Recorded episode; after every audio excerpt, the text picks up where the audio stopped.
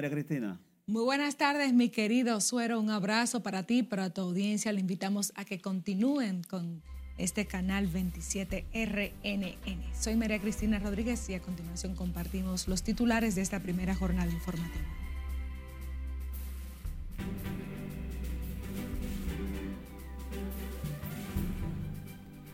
Asesinato de jóvenes en Ensanche Isabelita atemoriza a residentes por inseguridad en la zona. Unas 12 personas han sido asesinadas en las primeras semanas de 2024. Ministro de la Juventud preocupado por jóvenes vinculados a hechos delictivos. Decomisan varios kilos de frutas y vegetales al artista Julio Iglesias en aeropuerto de Punta Cana.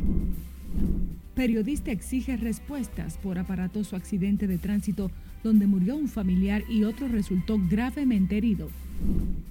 Ministro de Salud habla de los rumores sobre supuesta candidatura a la senaduría del PRM en Santiago.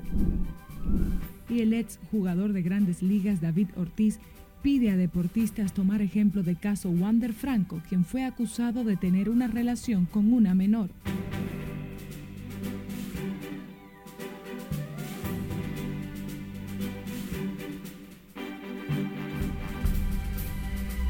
Buenas tardes. Hoy es viernes 12 de enero del año 2024. Esta es la primera emisión de Noticias RNN. Soy María Cristina Rodríguez. Gracias por la sintonía. Atemorizados están los residentes del ensanche Isabelita luego de la muerte a tiros de dos jóvenes, quienes fueron acribillados la noche del pasado miércoles mientras compartían en la proximidad de un centro de diversión en la calle 4, esquina humanitaria de la referida localidad. Liliani Martínez está en la zona y tiene el reporte en directo. Buenas tardes, Liliani. Gracias, así es. Compartir en esta esquina de la calle humanitaria no será lo mismo para los residentes, quienes aún no salen del asombro tras el ataque a los hoy oxisos. Juan Elías Salcedo y Miguel Ángel Ávila, quien había regresado de España, fueron las víctimas de la sorpresiva balacera en la que también resultaron heridas dos personas, hecho que ha consternado a los vecinos porque aquí no había pasado caso de esa magnitud nunca. Estamos sorprendidos, vuelvo y le digo. Y nosotros nos ponemos a veces hasta ahí, a, tomar un trago, lo que sea, para botar el golpe de la casa. Pero imagínese, ya eso no se va a poder hacer. Los comunitarios hicieron un llamado a las autoridades para reforzar la seguridad y prevenir este tipo de crímenes. Tiene que resolverse la seguridad, pero mucho y más por los niños, porque como pasó eso, había niños en la calle. La zona está insoportable. En este de 20 días acá ha visto como 4 o 5 casos. Sí, muerte y muerte.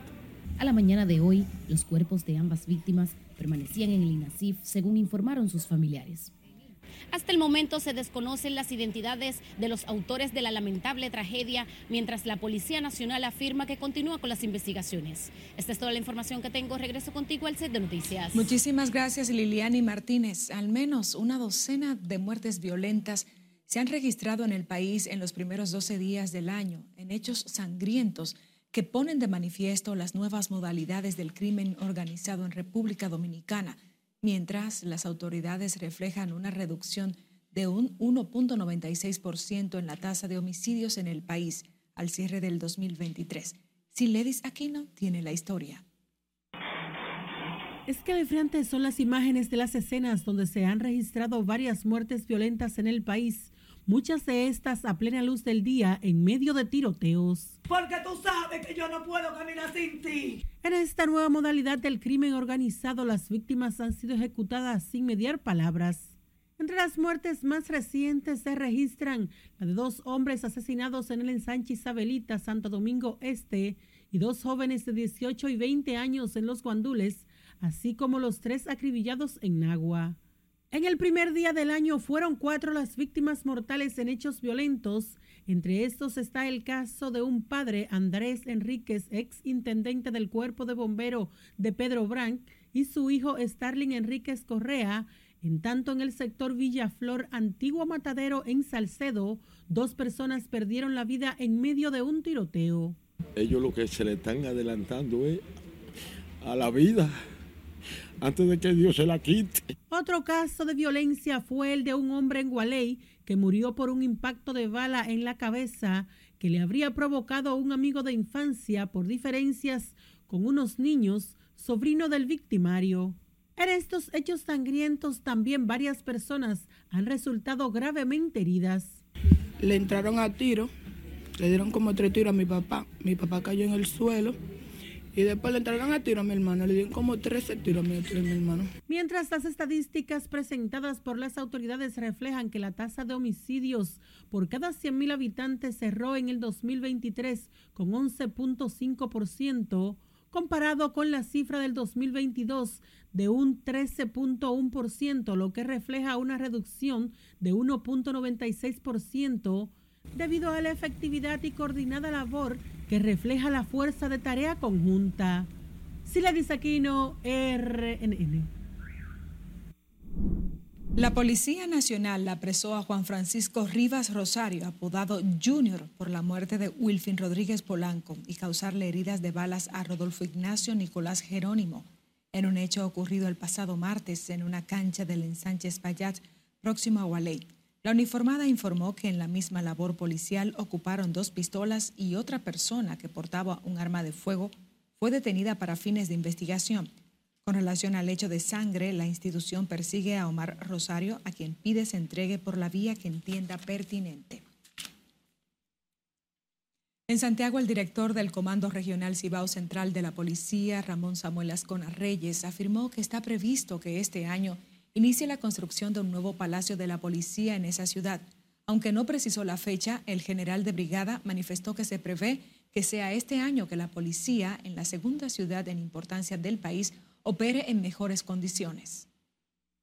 Eh, supongo este, este año que estamos, que se dará inicio y continuidad y cada día se le está buscando la forma, como ustedes lo saben y lo ven en los medios de comunicación, de que el policía tenga una vida más digna, más decorosa y esté más eh, acorde con las necesidades de condiciones de vida de un ser humano. El nuevo edificio de la policía sería construido al lado del 911. Actualmente la policía en Santiago funciona en un rancho que fue levantado de manera provisional. El ministro de la Juventud, Rafael Félix García, expresó preocupación por la cantidad de jóvenes vinculados a hechos delictivos. El funcionario dijo que para orientar y tratar de disminuir la incidencia criminal de los jóvenes muy pronto, esta institución estará lanzando un amplio programa de actividades encabezadas por el presidente Abinader. El fenómeno social de la inseguridad ciudadana, eh, lamentablemente, no solamente eh, está a nivel mundial y República Dominicana no está exento de esto. Y muchas de las personas que cometen estos actos, pues como bien usted comenta, son, son jóvenes. Lo importante es que el gobierno, y no solamente la responsabilidad del gobierno, sino de la ciudadanía, de los padres, del sistema educativo nacional, tanto público como privado, del sector privado, ¿verdad? Pueda buscar diferentes estrategias y, claro, formular políticas públicas como lo estamos haciendo. Sin embargo, el representante de la juventud ante el gobierno central aclaró que la inseguridad, producto de la violencia, no es un problema exclusivo de la República Dominicana.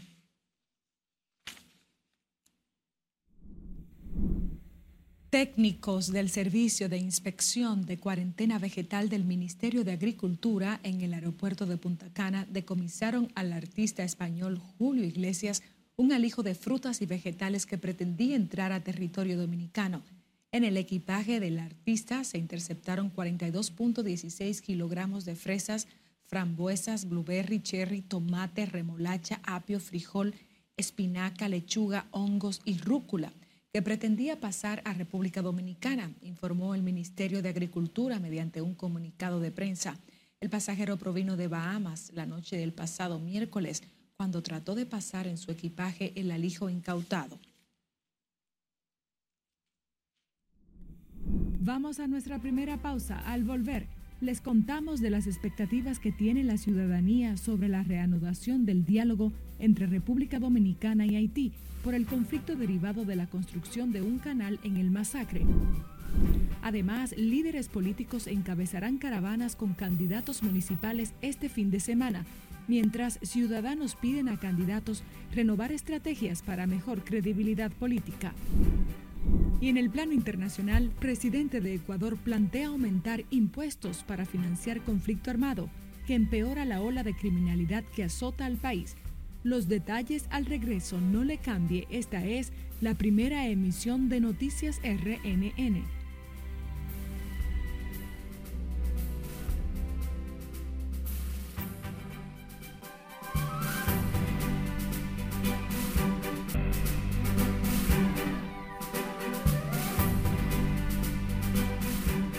Gracias por continuar en sintonía con nosotros. En el plano internacional, el presidente de Ecuador, Daniel Noboa, planteó al Congreso de ese país un proyecto de ley en el que propone el aumento en tres puntos porcentuales del impuesto al valor agregado para financiar el conflicto armado interno que promueven bandas narcocriminales. Scarlett Guichardo con más en el resumen internacional de RNE. El proyecto denominado Ley Orgánica para enfrentar el conflicto armado interno, la crisis social y económica, pide el aumento del impuesto al valor agregado del 12 al 15% y el Parlamento tiene 30 días para pronunciarse sobre la propuesta. La pieza busca enfrentar la ola de violencia que afecta a Ecuador, donde más de una veintena de bandas narco integradas por unos 20.000 miembros siembran terror en el país desde el domingo en represalia por las políticas de mano firme del gobierno para doblegarlos. La activista trans Miriam Noemí Ríos fue asesinada a balazos en el comercio donde trabajaba en el municipio mexicano de Jacona, estado de Michoacán, según publicaron medios locales. Diversas organizaciones políticas y sociales reclamaron una rápida investigación para que el crimen no quede impune. El asesinato fue cometido cuando la comisionada municipal del Partido Movimiento Ciudadano y coordinadora del colectivo LGBT atendía un local de venta de gorras e indumentaria donde desconocidos le dispararon y se dieron a la fuga. El cardenal argentino Víctor Manuel Fernández está en el ojo del huracán por las bendiciones de las parejas homosexuales que según dice transparentan una división que ya existía en la iglesia y asegura que preveía las críticas de sus detractores a quienes considera estaban esperando la ocasión adecuada. Más de 10.000 menores han muerto en la franja de Gaza en poco más de tres meses de ofensiva militar israelí y otros miles están desaparecidos presuntamente sepultados bajo los escombros, denunció la organización Save the Children.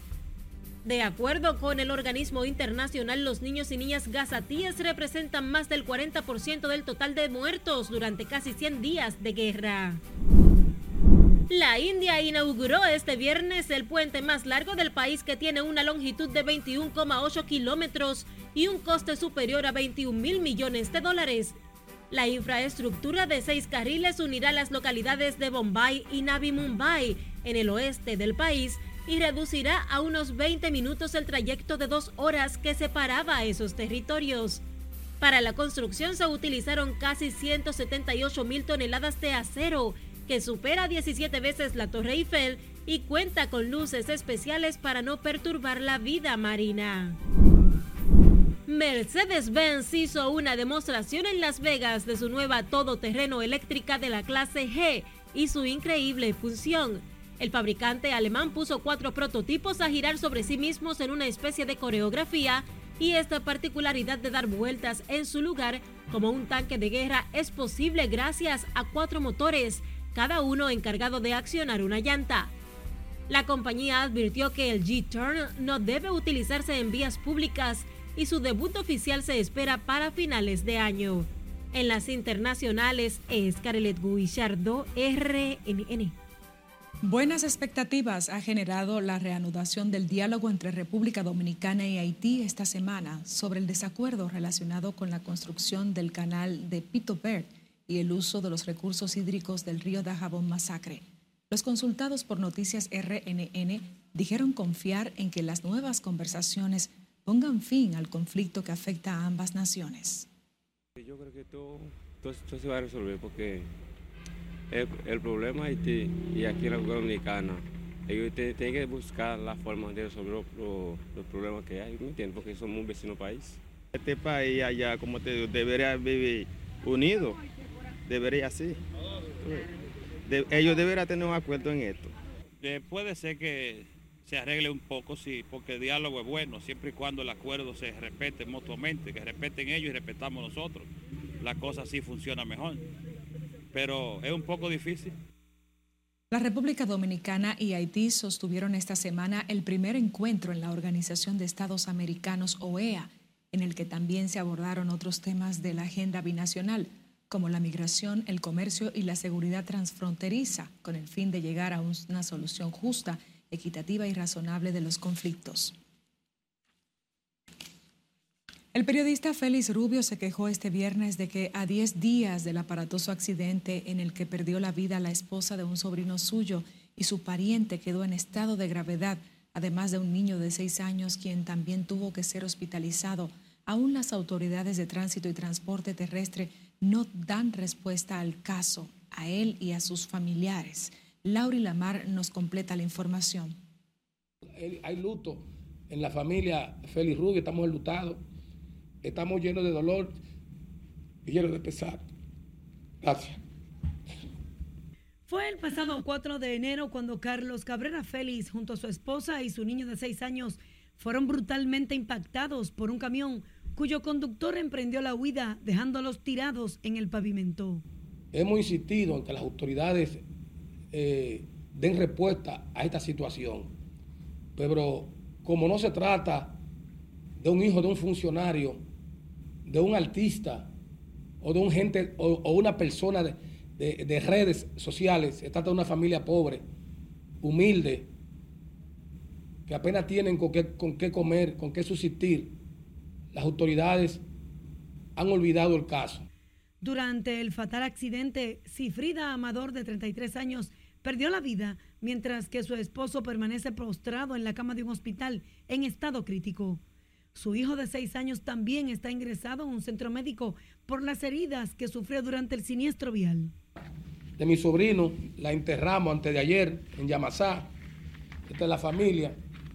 El niño está en estado de cuidado en el, hospital Neyaria Lora.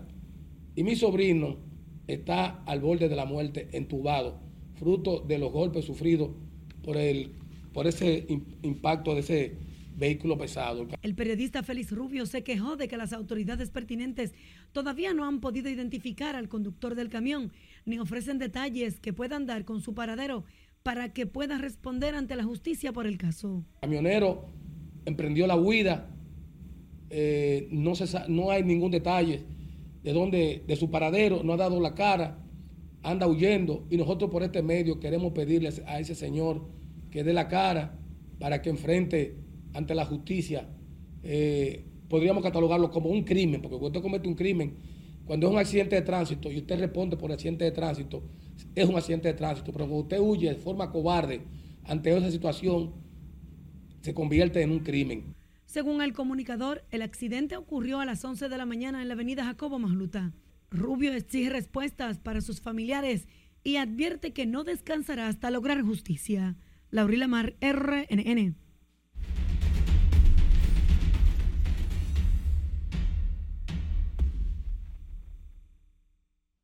Será este viernes cuando la Junta Central Electoral arranque con la impresión de las boletas electorales para las elecciones municipales del 18 de febrero próximo. Los delegados de las organizaciones políticas iniciaron el pasado 5 de enero la revisión de las boletas de las alcaldías, siguiendo con los regidores y posteriormente con los directores de distritos y vocalías. Para los comicios municipales se estarán imprimiendo alrededor de 17.8 millones de boletas electorales que se utilizarán en las elecciones del próximo 18 de febrero. Dentro de esta cantidad se incluye un 8% entre todos los colegios para cubrir eventualidades con las papeletas electorales en los recintos. Los partidos políticos y sus candidatos presidenciales vuelven a las calles a partir de este viernes para continuar endosando su apoyo a los aspirantes a cargos municipales a menos de 40 días para las elecciones municipales en las que se elegirán 158 alcaldes, 235 directores de distritos, regidores y vocales. Margaret Ramírez nos hace un recuento del cronograma establecido por las organizaciones políticas. Acompañados de los candidatos presidenciales, los aspirantes a alcaldes, directores de distrito, regidores y vocales han tomado las calles en la recta final de la campaña política. Luis Abinader, candidato presidencial del PRM, inicia su intensa agenda política este viernes en San Juan, donde acompañará a la alcaldesa y aspirante a la reelección Janoy Sánchez en un recorrido por el granero del sur. Para el sábado, el primer mandatario endosará el apoyo al candidato a alcalde Mítor Fernández en Barahona y de ahí se trasladará a Asua, donde liderará una caravana junto al candidato a alcalde Rafael Hidalgo. Abinader cierra el domingo acompañando a Ulises Rodríguez, candidato a alcalde de Santiago, en un recorrido por la ciudad corazón, esto luego de ser proclamado como candidato presidencial de Alianza País. Con actividades como esta, donde hemos tocado y estamos tocando toda la línea noroeste, estamos dando un mensaje claro al Palacio Nacional. Por gobierno malo, en el 2024 es para afuera que van. Es para afuera que van. Este fin de semana el Partido de la Liberación Dominicana se concentrará en Santiago en una gran caravana encabezada por su candidato presidencial Abel Martínez y el presidente del PLD Danilo Medina para apoyar al candidato a alcalde de Santiago Víctor Fadul y al candidato a senador Marino Collante.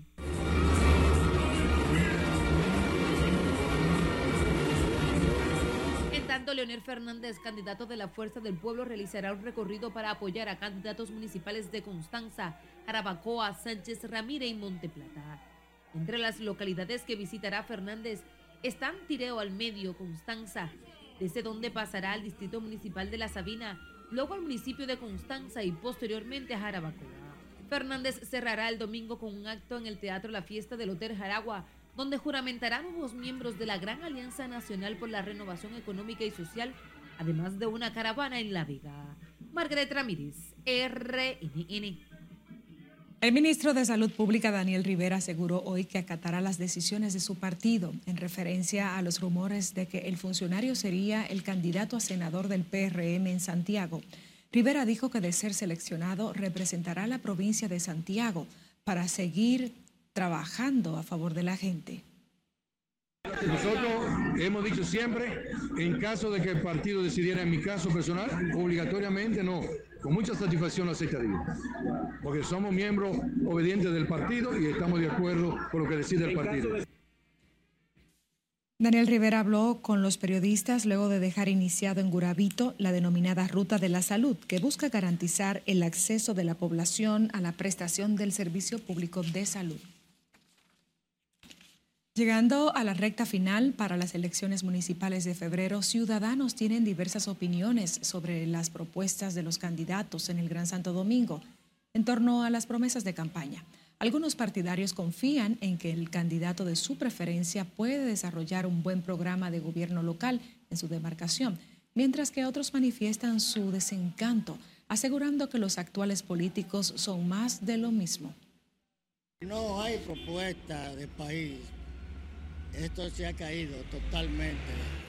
Se analiza la situación que hemos tenido durante todos estos últimos tiempos. No, lo mismo de siempre. Siempre se propone mucho. Muchas propuestas, pocas soluciones. Yo no confío en las propuestas, yo confío en lo, en lo que veo. Naturalmente, no veo a Dios, pero lo siento. En lo que sí coinciden los ciudadanos consultados es en la necesidad de que los funcionarios y quienes aspiren a cargos electivos renueven su visión con mejores estrategias enfocadas en mejorar la calidad de vida de la gente y rescatar la credibilidad en la política.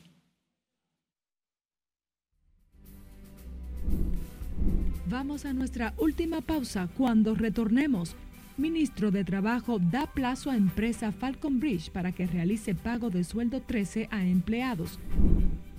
Además, cebolleros exigen a agricultura pagar más de 300 millones de pesos por cosechas. Y les contamos lo que dice el ex pelotero de grandes ligas David Ortiz sobre lo ocurrido a su colega Wander Franco. Más al volver, mantenga la sintonía con la primera emisión de Noticias RNN.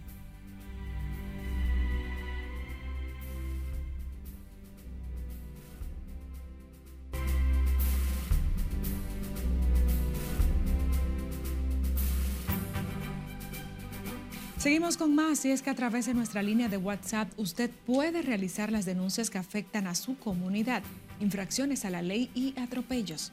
A continuación presentamos algunas de ellas en el resumen de nuestra compañera Margaret Ramírez.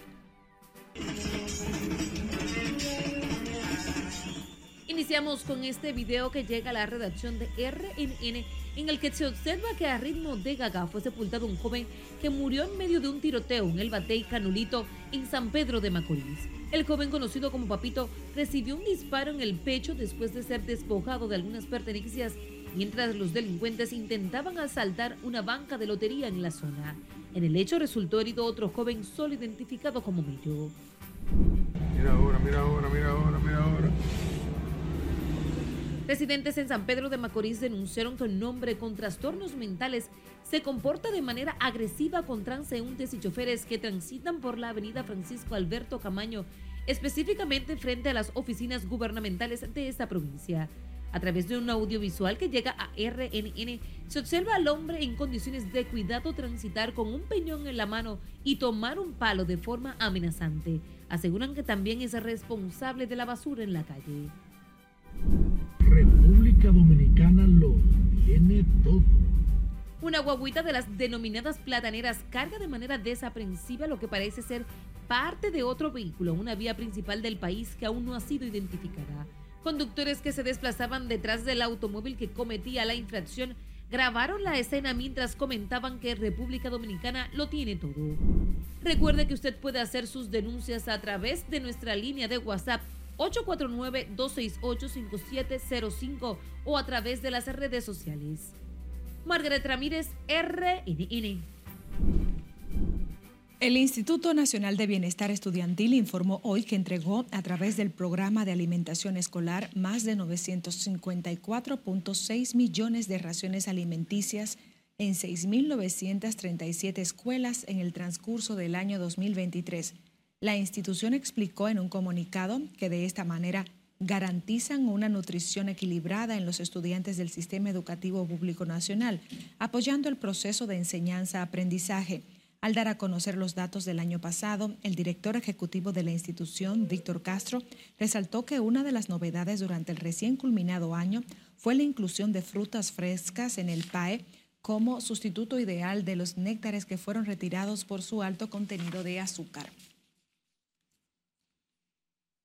El ministro de Trabajo, Luis Miguel de Camps Jiménez, dio un plazo de dos días a la compañía Falcon Bridge Dominicana para que pague el sueldo 13 a sus empleados o de lo contrario serán sometidos a la justicia por violación del Código Laboral. Nelson Mateo tiene los detalles. El gobierno no va a permitir que eso siga aplazándose más. Miguel de Camps convocó a una rueda de prensa junto a los trabajadores de la Falcon Bridge y Rafael Pepe Abreu en representación de las centrales sindicales. Allí el funcionario denunció que la minera de capital canadiense se ha negado a pagar el sueldo 13 a más de 2.000 trabajadores a pesar de 10 reuniones de mediación entre las partes. Y habiéndose producido todas estas reuniones de mediación que hemos convocado a la prensa para emplazar a Falcon Bridge Dominicana desde el Ministerio de Trabajo en representación del gobierno de la República Dominicana para que en un plazo improrrogable de dos días francos produzca el pago del salario 13 de los trabajadores. Pepe Abreu, quien acompañó a los trabajadores en conflictos, advirtió que se mantendrán firmes en sus demandas hasta que la compañía cumpla con el pago de la regalía. Es ahora, en esta administración con la que, hemos, la que nos hemos encontrado con situaciones de este tipo. La administración actual, yo no quiero nunca estigmatizar a nadie por su nacionalidad, pero la administración actual es griega. El sindicato de trabajadores de la Falcon Bridge reveló que se trata de 1.3 millones de dólares, la cantidad de dinero que no han sido desembolsados. El argumento de la empresa es una, uno desacuerdo con los inversionistas. Es lo que ha traído este problema económico que nos afecta hoy en día a todos los trabajadores de la empresa Falcon Bridge Dominicana pero como órgano rector de la política laboral dominicana, el Ministerio de Trabajo dejó claro que si la multinacional no responde al pago de sus empleados, tendrán que verse la cara en los tribunales. Nelson Mateo, RNN. La Unión de Cebolleros de la región sur del país exigió hoy el pago de más de 300 millones de pesos que aseguran les adeuda el Ministerio de Agricultura por las cosechas de los años 2022 y 2023. Julio César Mateo nos amplía. La deuda es con cebolleros de San Cristóbal, Peravia, Ocoa, Azua y San Juan de la Maguana, que vendieron cientos de miles de quintales del bulbo a través del Ministerio de Agricultura. Haga hincapié en estos pobres productores que estamos aquí reclamando que ya no tenemos por dónde agarrar, ya no tenemos a dónde vamos a pisar porque hasta los tacos de los zapatos se nos han ido. Algunos productores afirman estar a punto de perder sus tierras, casas y otros bienes debido a las deudas acumuladas. Y la cebolla es la base de su economía. Por lo tanto, no se justifica que un gobierno lo maltrate de esa manera de no pagarle. Es por ello que en la próxima semana iniciarán una jornada de movilizaciones para llamar la atención del Ministerio de Agricultura Damos inicio a una serie de actividades que estaremos desarrollando y no pararemos hasta que se honre el compromiso. Para el próximo lunes nosotros estaremos visitando el Ministerio de Agricultura, eh, los directivos acompañados de 50 productores. Expresaron que debido a la falta de pago, muchos agricultores se han visto obligados a abandonar sus actividades productivas. Por favor, por favor, haga mire a ver si usted puede llamar al señor Limbel Cruz y a su comisión para que le explique lo que está pasando aquí y usted tome una resolución. De no recibir respuestas de las autoridades, la Unión de Cebolleros de la región sur del país precisó que llevarán pancartas a todas las actividades políticas que encabeza el presidente Luis Abinader en lo adelante. En San Juan de la Maguana, Julio César Mateo, RNN. Los senadores oficialistas Santiago Zorrilla y Ramón Pimentel saludaron que el Poder Ejecutivo retire el proyecto de ley tasa cero que libera de impuestos la importación de productos de consumo básicos. Los congresistas, sin embargo, esperan que el gobierno encuentre la fórmula de presionar el costo de los alimentos. Me imagino que el presidente tendrá otra solución que va a buscar para que el pueblo dominicano pueda consumir a mejores precios, ya que tenía esta decisión tomada, la tasa cero para paliar esa decisión de la canasta familiar, alguna otra salida habrá buscado en la cual el pueblo dominicano podrá salir beneficiado. Pero hablar de la inflación es hablar de la inflación a nivel mundial. Ministerio de Agricultura inclusive dice que la, eh, la seguridad alimentaria está asegurada, que hay mucho producto y el presidente es un hombre inteligente. Le buscará la forma de cómo ir abaratando los precios de la canasta familiar. En este caso, si faltó algún sector que consultar, que se quejó, qué bueno que tenemos un presidente no que recula, sino que escucha. El proyecto de ley tasa cero retirado por el gobierno estaba pautado para ser conocido en el Senado de la República en la suspendida sesión que se tenía pautada para este viernes. El ex pelotero de grandes ligas David Ortiz expresó este viernes que lo ocurrido con su colega Wander Franco debe servir de ejemplo a los demás para no vincularse sentimentalmente con menores de edad el Salón de la Fama dijo que aunque dicho comportamiento sea visto como normal en los barrios y campos del país, debe recordarse que es un delito penalizado por la ley. La situación que está en la mano de la justicia, yo entiendo que la justicia ya en lo adelante se encargará de resolver ese problema. Esperemos que eh, las cosas se aclarezcan y, y que sea un mensaje para los demás muchachos, para la juventud en sí en general, tú sabes, pero ya la justicia tiene eso en su mano y a aprendió que él salga de eso. Lo importante es que ahora mismo estamos hablando de, esta niñez dominicana que, que sigue los pasos de uno. David Ortiz fue abordado sobre el tema previo a celebrar este viernes un emotivo encuentro por el Día de Reyes con los niños operados por su fundación en Sedimat. Desde su creación, el Fondo para la Niñez David Ortiz, a través de sus programas en Nueva Inglaterra y República Dominicana, ha salvado más de 1.500 vidas de niños cuyas familias no contaban con recursos para costear las operaciones de corazón que necesitaban.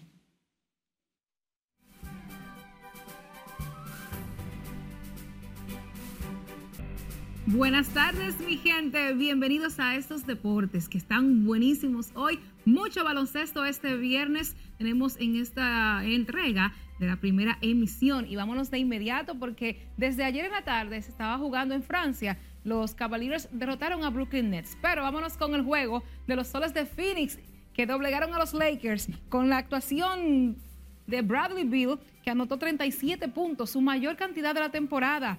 Los Soles ganaron 127-109 a los Lakers. Devin Booker añadió 31 puntos. Y ahí está Kevin Durant, que tuvo 18 por los Suns, que habían perdido sus cinco duelos anteriores frente a los Lakers.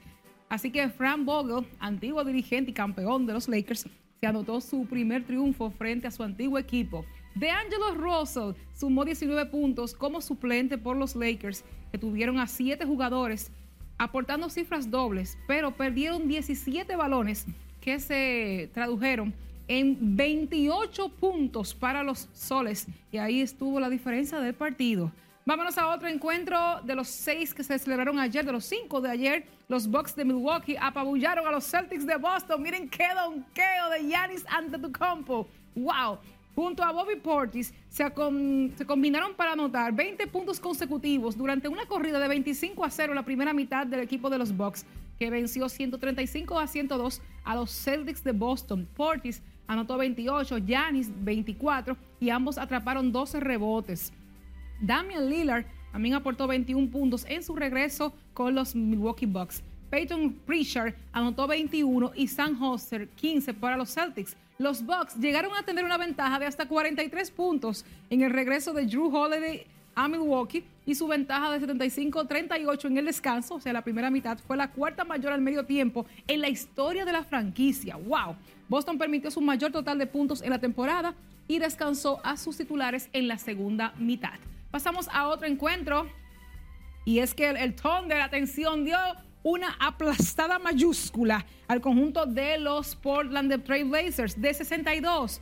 La victoria 139 a 77 del Oklahoma City Thunder con Shai Gildius Alexander anotando 31 puntos y Josh Giddy un triple doble. Con su tercera victoria en fila, Milwaukee, el conjunto del Thunder rompió su récord anterior de un margen de victoria de más de 45 puntos, cuando lo logró dos veces durante la temporada 2012-2013. El Thunder alcanzó al combinado del Minnesota Timberwolves como el mejor récord de la conferencia oeste con 26 y 11.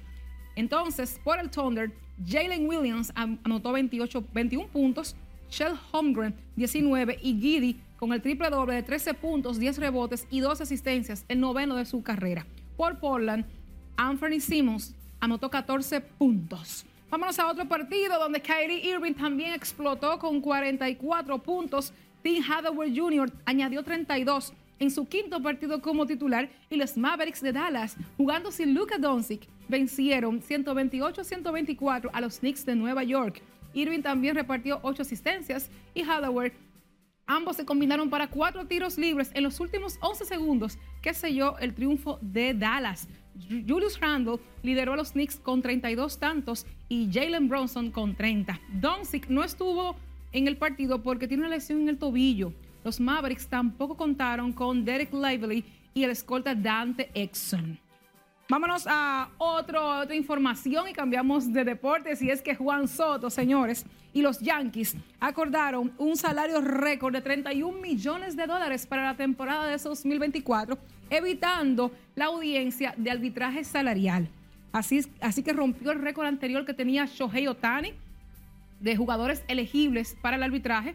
Así que 10 Yankees también lograron eh, evitar el arbitraje y llegaron a acuerdos anoche, el día tope, para intercambiar salarios propuestos por el equipo. Soto ganó 23 millones de dólares la temporada pasada, cuando estuvo con los padres, y puede convertirse este, de luego de esta temporada en agente libre. Ya ustedes saben todos los cuartos que se espera consiga Soto en un contrato multianual. Vamos a concluir con los partidos para hoy en nuestra pelota invernal. Continúa con la jornada número 13 de este Todos contra Todos. Los Tigres viajan a San Francisco a enfrentar a los Gigantes en el Julián Javier a las 7 y las Estrellas vienen a la capital a enfrentar a los Leones del Escogido en el Quisqueya a partir de las 7 y 15. Tigres y Estrellas están empatados en la primera posición. Los Leones están a tres juegos del primer lugar y los gigantes a 5. Por lo tanto, este, esta jornada, María Cristina, es vital para los leones y más para los gigantes. Claro que sí, y tú riéndote con la muela de atrás y no voy a decir por Ah. qué. Despedimos la presente emisión de Noticias RNN. Muchísimas gracias por la sintonía, informó María Cristina Rodríguez. Buenas tardes.